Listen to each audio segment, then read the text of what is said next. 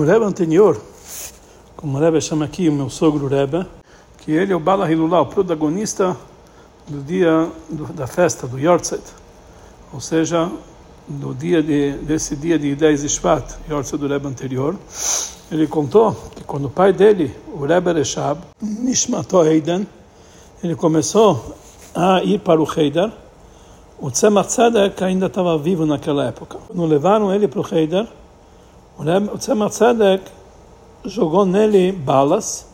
Ele falou que é o anjo Michael que está jogando essas balas.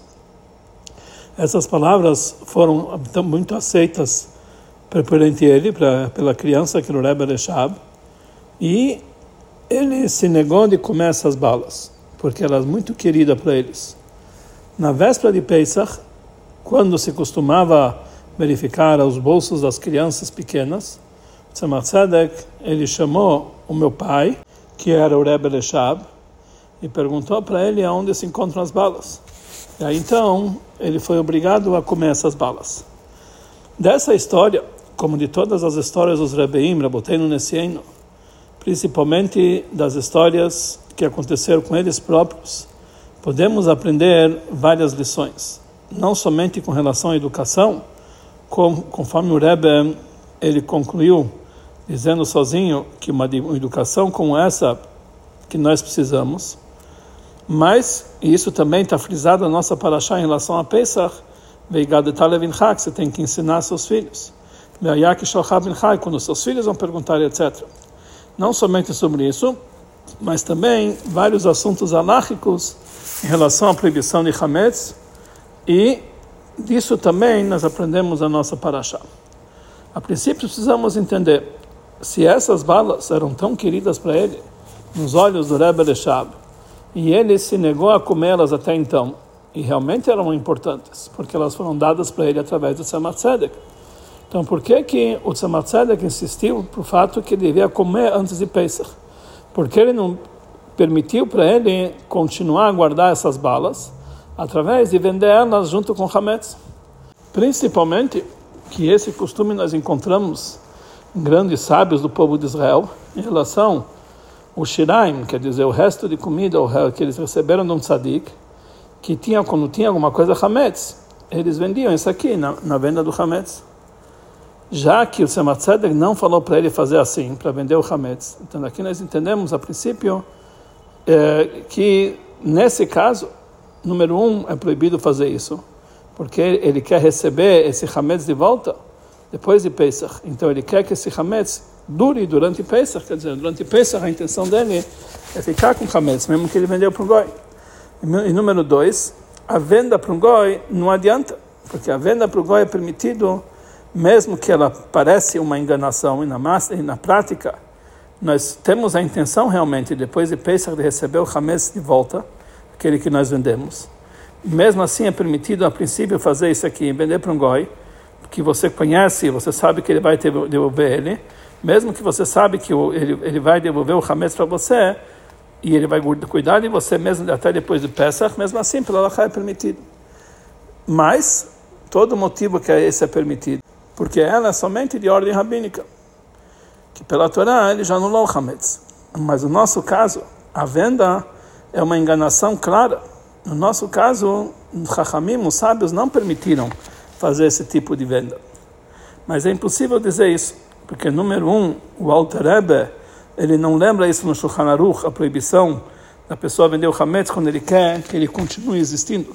E número dois, conforme a ideia da maioria dos legisladores, principalmente conforme a ideia do Alter Rebbe, a venda do Hametz é uma venda completa e ela nos impede de transgredir o pecado de Balirael, Balematzah, não ter Hametz em casa, que é uma proibição natural. Porque o Hametz que é vendido não faz parte da anulação e do Hefker, ou seja, o abandono que nós fazemos antes de Pesach, que a intenção dele é vender, mesmo assim pela Torá adianta essa venda.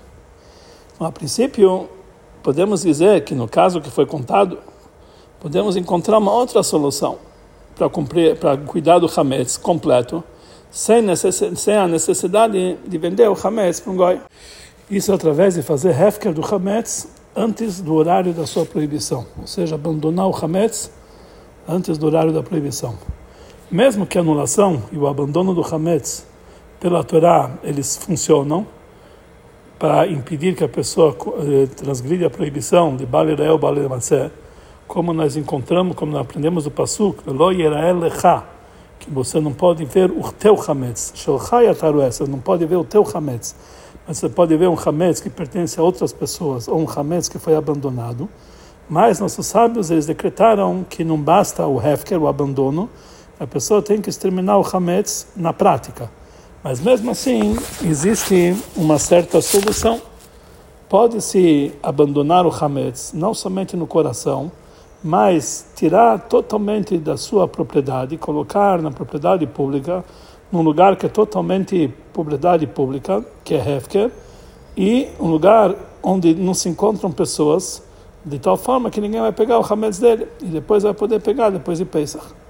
A princípio, dessa forma, nós garantimos os dois motivos pelo qual nossos sábios instituíram que a anulação e o abandono não adianta. Número um, qual foi o motivo que eles falaram que a anulação e abandono não adianta? Porque isso depende do pensamento do homem. E nós suspeitamos que ele não teve, que ele não, que ele não anulou, ele não abandonou de coração completo. E por isso ele precisa tirar da sua propriedade. No momento que ele tira da sua propriedade, ele cumpriu. E número dois, existe mais um motivo, que o homem, há um ano inteiro, ele está acostumado a comer hametz. E por causa do costume dele, ele acaba, vai acabar esquecendo da proibição. Ele vai encontrar um hametz na casa dele e vai comer dele, se vai estar na sua propriedade. Nós encontramos claramente que a pessoa pode fazer assim a princípio, tirar o hametz da sua propriedade e abandoná-lo, colocar no lugar que é hefker, depois de Pesach, ele vai pegar de volta para si. Como, eh, se eu não me engano, assim falou Rebbe, é contado nas histórias de, da vida de, de vários Hassidim, que quando eles recebiam restos de comida do Rebbe, assim eles costumavam fazer. O motivo simples para isso, que o Tzemach não ordenou o Rebbe fazer isso, que mesmo que conforme várias ideias é permitido abandonar o Hametz antes do horário da sua proibição no pensamento, e depois de Pesach voltar a adquiri-lo, mas existem outros poskim, outros legisladores, que eles falam que não adianta. E assim também fala o Alter Rebbe, que mesmo que a pessoa colocou o Hametz num lugar totalmente abandonado, ele precisa abandonar totalmente com a sua boca e no coração, ele não pode ter intenção, na hora que ele abandonou, para voltar e adquiri-lo depois do Pesach, se outra pessoa não pegar primeiro. Porque se ele tinha essa intenção, isso não é um abandono completo, então é considerado como se fosse que fosse totalmente dele.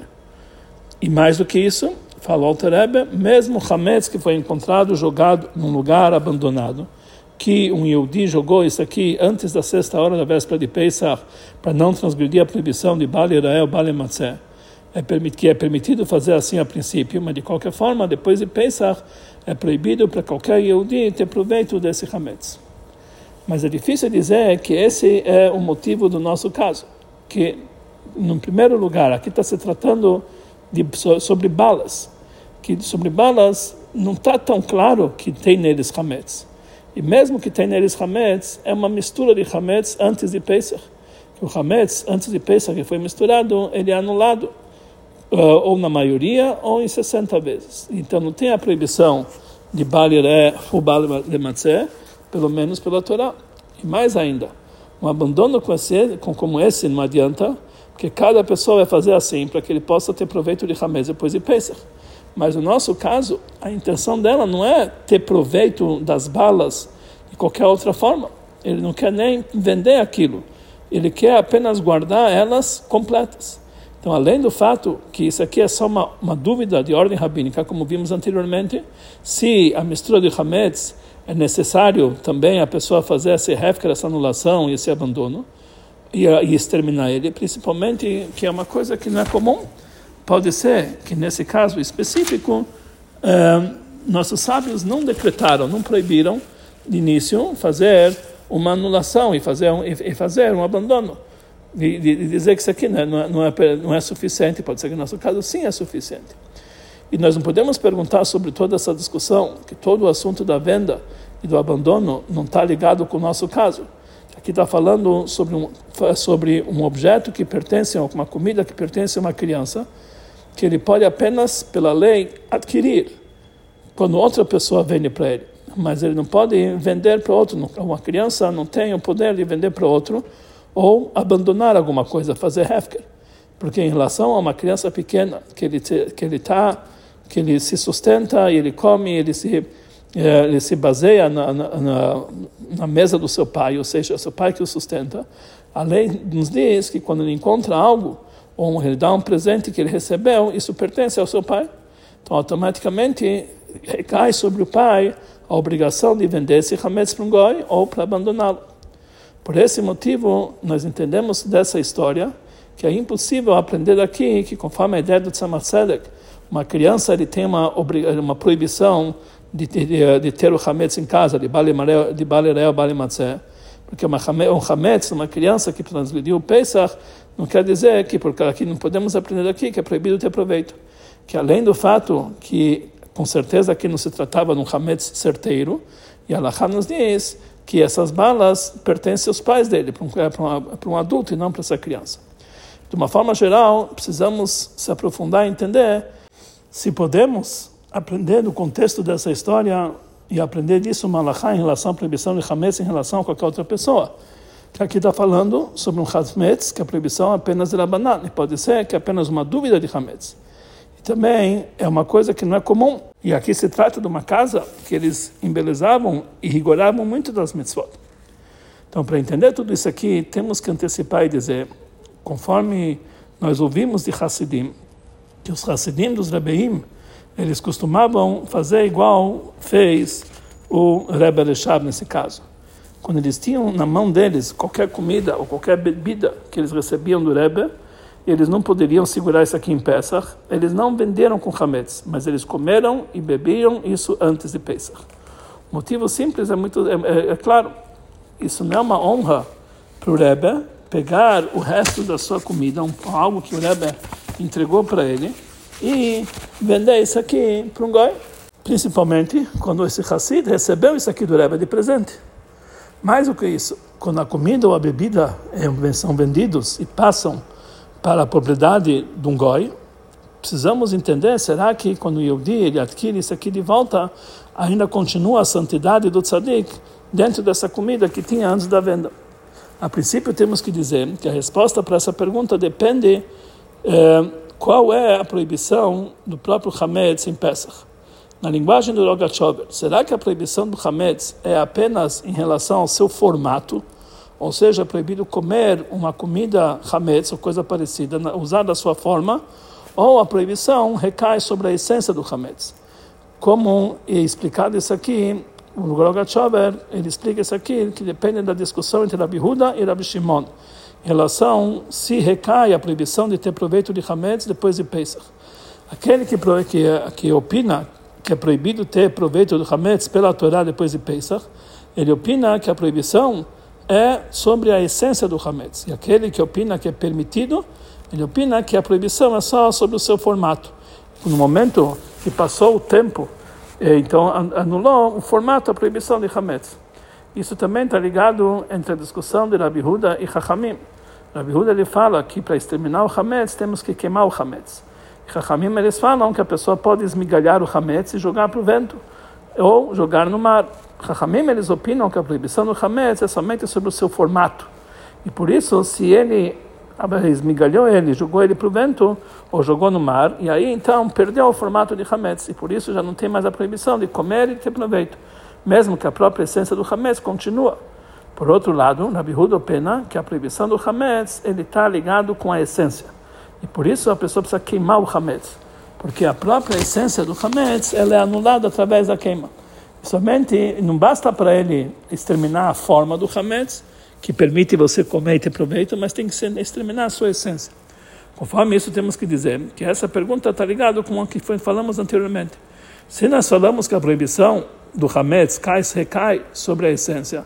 Quando vendemos o Hametz para o Goi, obrigatoriamente nós temos que incluir nessa venda também a própria essência do Hametz. Então, automaticamente não, não sobra no objeto vendido nenhuma santidade que poderia cair sobre ele, porque ele veio do, de um Rebbe.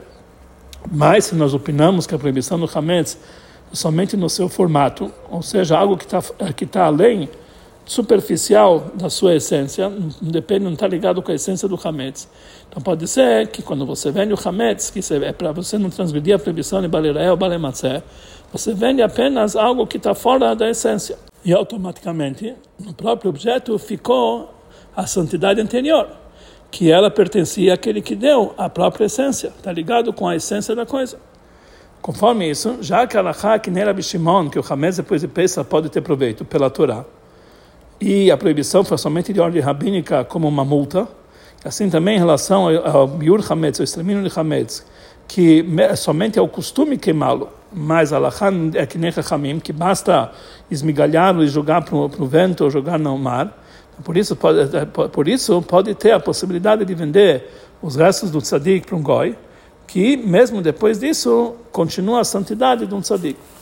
Mas a verdade é que não podemos explicar dessa forma que mesmo que a venda é feita para que a pessoa não transgrida a proibição de Baliré ou Balimatzé, mas a ideia da maioria dos posquim, dos legisladores, que essa é uma venda completa, como vimos anteriormente. Ou seja, a própria essência do Hametz é vendida para o Goi e pertence a ele a uma, uma aquisição completa pela Torá. Principalmente conforme foi instituído pelo Alter Rebbe, que nós na hora da venda nós colocamos um aref kablan, um fiador, tal forma que o Goi ele não ele, ele pode vender depois do Pesach para o Hametz, para outra pessoa que ele quiser. Ou seja, não somente que ele tem o direito de usufruto, ou seja, o seu formato do Hametz que é vendido para o Goi, mas também a própria essência do Hametz pertence a ele. Conforme isso, nós entendemos por que, que os Hassidim não queriam vender para o Goi uma comida que eles recebiam do Rebbe, que não, som não somente que isso é o contrário da honra do seu Rebbe, quando você entrega os restos de comida que eles receberam no tzadik para a propriedade de um goi, que ele recebe a sua vitalidade das três clipot totalmente impuras, e através disso também eles tiram do Shalom, a vantagem da santidade que tinha no Hametz antes disso. Conforme isso, podemos entender também porque não se costumam abandonar, fazer o hefker do Shiraim de um tzadik. O que, que significa um hefker, um abandono? Fala para nós o Rogab que nós podemos explicar isso aqui de duas formas ou que significa que o dono do objeto ele tira sua uh, seu poder do objeto, a sua propriedade e daquele objeto que ele está abandonando e ele passa a não pertencer a ninguém. Isso é uma forma de explicar. Ou que através do Hefker todas as pessoas recebem o poder e a possibilidade de adquirir esse esse objeto que está sendo abandonado. Aqui explicou a Gatchover a diferença, a discussão que existe entre os sábios da Gemara, os Emelaim, como vamos ver mais adiante. Quando o homem ele extraiu água no dia de Yom Tov, num poço que pertencia ao público, Hefker, que não tinha dono. E ele tirou, tirou de lá a água, extraiu a água do poço para dar para um amigo dele. Então fala Ram Nachman que cada um, na verdade, pode carregar a água sua, seus pertences, até um certo limite de uma cidade, da sua cidade. Mas às vezes cada um, através de usar um eruv, ele tem um limite diferente do outro. Então Rav Nachman fala que o limite depende daquela pessoa que foi entregado, entregue para ele a água. Quer dizer, na hora que eu tirei a água, tem intenção para outra pessoa, ele passa a ser o dono da água, ele pode levar aonde que ele pode andar no Yom Tov. Ou seja, os dois mil amot, que é o limite no descanso do Shabbat, é considerado do lugar onde se encontra o homem que porque que para ele foi tirado a água, quer dizer, ele passa a ser o dono da água, ele pode levar onde que ele pode andar. Rav Sheshet, ele discute, ele fala que tem que ser conforme os pés daquele que tirou a água, que é aquele que extraiu a água do poço. A Gemara pergunta qual é a discussão entre eles. Então, um opina que o poço é um poço de hefker, abandono. E outro, e outro opina que não, esse poço é um poço de sócios, chutafim. O Rogachover explica que dois, os dois opinam que está se tratando num poço abandonado, quer dizer, que, que, é, é que é livre para qualquer um pegar. Rav Nachman opina que o que quer dizer abandonado um hefker? Significa que cada um tem o poder e uma parte nesse objeto, quer dizer, cada um pode adquirir, cada um tem uma, uma parte dessa propriedade. Mesmo que só aquela pessoa que para ele foi tirado a água, então pertence a ele também. E por isso, eh, E por isso recai sobre isso a lei que o poço é um poço de sócios. Então cada um, quando ele que faz parte da sociedade, ele pode levar água para onde ele pode, onde ele quiser. Agora, Rav de opina que uma coisa que ele é hefker, ele não pertence para ninguém. E por isso a pessoa que tirou a água do poço, ele pode pegar apenas para si, mas ele não tem o poder de fazer que essa água pertence a uma outra pessoa. E por isso é impossível dizer que as dois mil, dois mil amot é daquele que recebeu, mas apenas daquele que retirou a água do poço, que a partir que ele retirou passou a ser dele. Conforme essas duas ideias em relação a Efker, podemos inspirar também o nosso assunto, como vamos ver anteriormente. Conforme a ideia que o Hefker, que o abandono causa, que é, o, tudo aquilo que foi abandonado pertence a todo mundo. Então entendemos simplesmente por que, que eles, eles não queriam fazer Hefker dos restos do, da comida de um tzadik, já que, que é o mesmo motivo que eles não queriam vender o hametz dele para o goi. Porque no momento que eles fazem hefker, então aí aquilo passa a ser para todas as pessoas do mundo, inclusive a maioria do mundo que são goim, que já que principalmente sabendo que os Yehudim eles não têm interesse de comer de adquirir esse hametz em Pesach, eles tiram de si toda a possibilidade de ter de, a propriedade no hametz. Então ao contrário, então fica pertencendo somente aos goim. Isso é o contrário da honra do, do, do, seu mestre, como vimos anteriormente. E em um certo aspecto, é mais rigoroso a pessoa abandonar o hametz do que vender para um goi.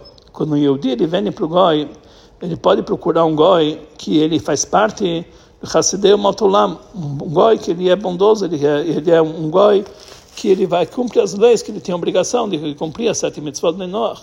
E sobre eles fala o Rambam que eles têm parte do mundo vindouro, principalmente quando esse goi salvou um Yehudi de transgredir, de transgredir a proibição de Hametz em Pesach. Mas, quando ele faz Hefker, ele libera, ele faz, ele, ele abandona para toda e qualquer pessoa, então ele pertence a todos os goim, tam, também para aqueles que não fazem parte desses grupos de Hassideu Motalom, dos bons entre os goim. E isso é uma contradição maior em relação à honra do seu mestre.